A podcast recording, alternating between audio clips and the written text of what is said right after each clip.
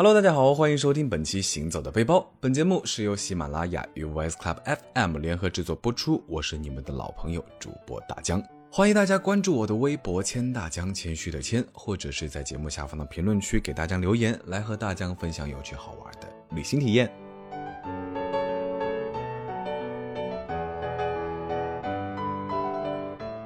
那上一期节目呢，大江给大家介绍了东京的上野恩赐公园、浅草寺、东京塔等著名景点。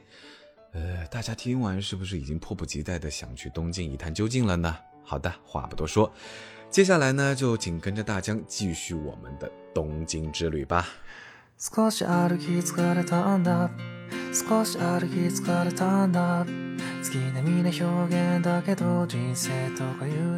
在东京的第三天呢，大江准备先去银座蹦跶蹦跶。那银座这块地是由德川家族不断填海造地形成的，现在呢已经是日本东京最繁华的商业区，有“东京的心脏”之称。它与巴黎的香榭丽舍大街、纽约的第五大道被誉为世界三大繁华商业中心。提到银座呢，大江相信大家脑子里面出现的都是那种布灵布灵的奢侈品，嗯，所以土豪朋友们可以在这里尽情发挥、尽情表演。然而大江呢，就是对这种奢侈品不感兴趣，你知道吗？嗯，对，就是不感兴趣。我不哭，所以大江呢，还是沿着中央大道走马观花的来打卡一下银座。从银座一丁目到四丁目，道路两旁的大厦、楼宇、商店是鳞次栉比。那大墙的外墙上呢，排列着五颜六色的商店名和广告，而四丁目的秦海通的十字路口是银座最繁华、最热闹的区域。三月百货商店、和光高级洋品老店、鸠居堂等著名商店呢，都在这里。再向前走呢，就到了有乐町一带。那逛着逛着，大江看到了号称世界上最大的无印良品东京旗舰店。那记得上学的时候，无印良品的文具可谓是高大上的代表啊。可是听说呢，日本的无印良品店里面的文具呢，只要白菜价哦。那这件无印良品一共有三层楼，与国内的不同，这里还卖蔬菜和水果。二楼是餐厅和服饰鞋包，那三楼则是化妆品、家居用品等等。那整个店的装修风格依旧是简约风，大江就喜欢这种低调奢华有内涵的地方。嗯。好吧，日本的无印良品比起国内的东西呢，是更加的便宜，产品更加齐全。大家平时在国内比较喜欢的化妆水、加湿器、笔记本、文具，还有零食，在这里是一应俱全。如果你是无印良品的爱好者，那这家旗舰店你绝对不容错过。逛累了呢，还能到店内二楼的无印良品餐厅解决一下。那大江呢，就是在这里把自己的午餐托付给了他。由于刚好是饭点，所以大江在门口还是排了一会儿队。那进去之后，大家可以选择不同的荤素搭配。大江就点了两荤两素，大概是一千多日元。总体来说味道一般，但是作为日式快餐来说呢，个人就觉得不如吉野家那么好吃啦。那吃过饭之后，大江就直奔宅男圣地秋叶原。秋叶原位于日本东京都台东区西南部，这是一个属于二次元的美好世界。喜欢动漫的朋友呢，可以前往中央大道与神田明大道，这里有各种的动漫和游戏贩卖店。那在路上也会看到许许多多的 cosplay 美女。那像大江这种糙汉子呢，当然不会对这些动漫感冒啦，所以呢，就决定去秋叶原的电器街看一看。秋叶原地区的电器店主要集中在以 JR 秋叶原车站为中心的中央大街附近。从知名的大商场到耳朵眼大小的地方开的小店呢，似乎每一个角落都是店铺，好像永远都逛不完。那这里销售着日本各大电器公司生产的电子产品，而且价格便宜。像之前国人抢购的电饭煲啊、马桶圈啊，在这里都可以买到。那拎起抢购的马桶圈、电饭煲，出了商场的门，天色已经暗了下来。街上的人比较多，那大江也在街上溜达累了，就在路边随便找了一家店吃拉面。那这家店呢是自助下单，有台自助下单的机器，那大家只要点一下你想吃的东西，然后往里面塞钱就 OK 了。每份拉面一千日元，味道还算不错。那吃过饭之后，大江今天的行程就只剩下台场了，老样子，地铁走起。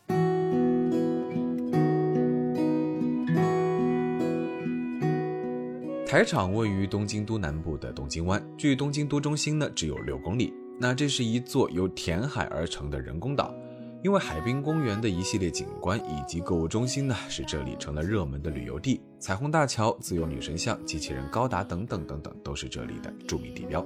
那一下地铁就可以看到不远处的彩虹大桥。彩虹大桥跨越东京湾北部，优美的白色结构成为了东京临海的重要景观。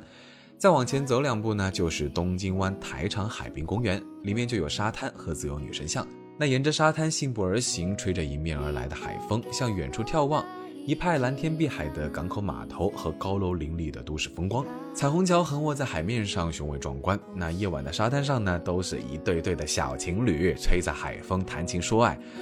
好吧，大江这种单身狗呢，又吃了一把国际狗粮。告别沙滩，登上空中步道，那大名鼎鼎的富士电视台就映入了眼帘。圆形的球体建筑别具一格，站在缩小版的自由女神像前呢，配上身后的彩虹大桥，说实话给了大家一种在纽约的错觉。远处建筑物的镂空处呢，时有羽田机场的飞机一掠而过，构成了一个特色景观，也难怪这里会成为日剧中经常出现的场景。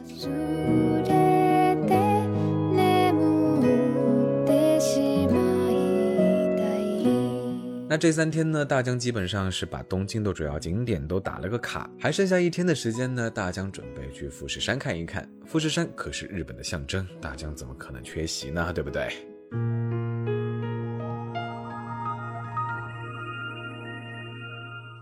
第四天七点半，大江登上了开往富士山的大巴，差不多十点左右，大江到达了富士山下的大巴停车场。抬头仰望富士山，高耸巍峨的富士山是直插云霄，顶部的火山口呢隐藏在云雾之中，增添了几分神秘感。那大江在这里换乘了景区提供的巴士，直接前往富士山五合目。富士山从山脚到山顶呢，共划分为十个阶段，那每个阶段就是一个合目，由山脚下出发到半山腰，称为五合目。富士山五合目相当于一个位于半山腰的休闲平台，是往来游客聚集人数最多的旅游景点。现在呢，也几乎成为了游览富士山的必打卡之地。登上雾气缭绕的五合目，仿佛置身于仙境之中。那这里的空气清新的难以置信啊！说实话，深吸一口气呢，这一路的疲劳，说实话，瞬间都烟消云散。那五合目这里还有非常多的售卖当地特色的小店，吸引最多游客的就是一个邮局。据说这里是日本海拔最高的邮局，可以在这里邮寄明信片，而且还可以开上全日本独一无二的邮戳。感兴趣的朋友呢，可以前去购买，大概一个星期左右，这份明信片就可以躺在你家信箱里啦。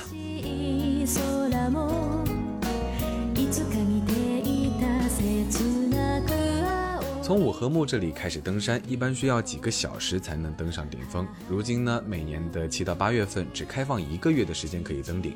其余时间都是养护不开放，无法登顶。所以呢，喜欢登山的朋友记得一定要算好时间再来。那最后大江来到了边上的礼品店，里面有许多伴手礼都是富士山限定的，那出了这儿可就买不到了。那大江呢，在这里是敞开了捂了这么多天的钱包啊，给大江的七大姑八大姨们买了非常多的礼物。毕竟明天就要回国了，再不买就没机会了。那中午，大江跟随团队下了山，简单的吃了顿团餐之后，大江乘车前往号称日本九寨沟的人野八海。人野是个乡村的名字，以其优美的自然环境而闻名。八海呢，就是八个池塘的意思。里面的主要景点就是八个清泉，其秀丽的田园风光，池水波光粼粼，与美丽的富士山合为一体，令人心旷神怡。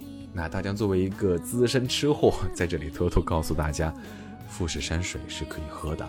泉水平均水温呢约为十三摄氏度，水质清冽甘甜。一般日本当地人喝泉水都会用勺子舀来喝。由于这些水是富士山的雪水融化的，所以喝起来那叫一个透心凉。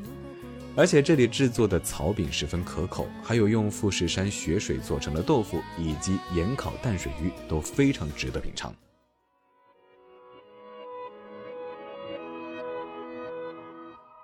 告别富士山，坐车回到东京呢，已经是晚上。大江前往宾馆附近的松本清药妆店，完成最后的代购任务。松本清是日本最大的药妆连锁店，产品的种类非常齐全，店铺也非常多，基本上可以说是遍地开花，而且招牌非常醒目，一眼就能认出来。基本上每家松本清的各个角落呢，都被商品挤得满满当当，但是摆放的特别整齐，分类明确。所以大江呢很快就能找到要买的东西。如果大家实在懒得自己去找，或者是不懂日语，可以直接找店里的中文导购，他们会非常热情的把你带到想去的商品区。那大概半个小时，大江就把所有的东西都买齐了。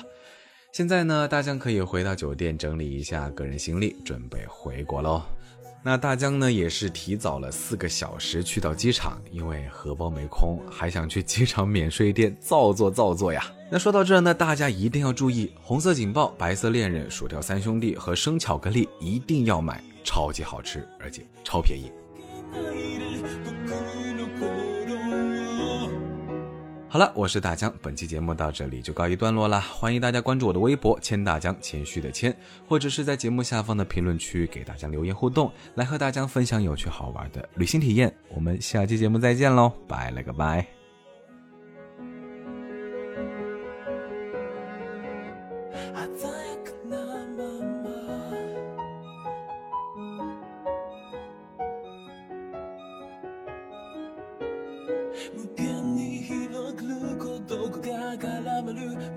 に笑った記憶が刺され。動けないほどない動けないほどない動けない動けないよ。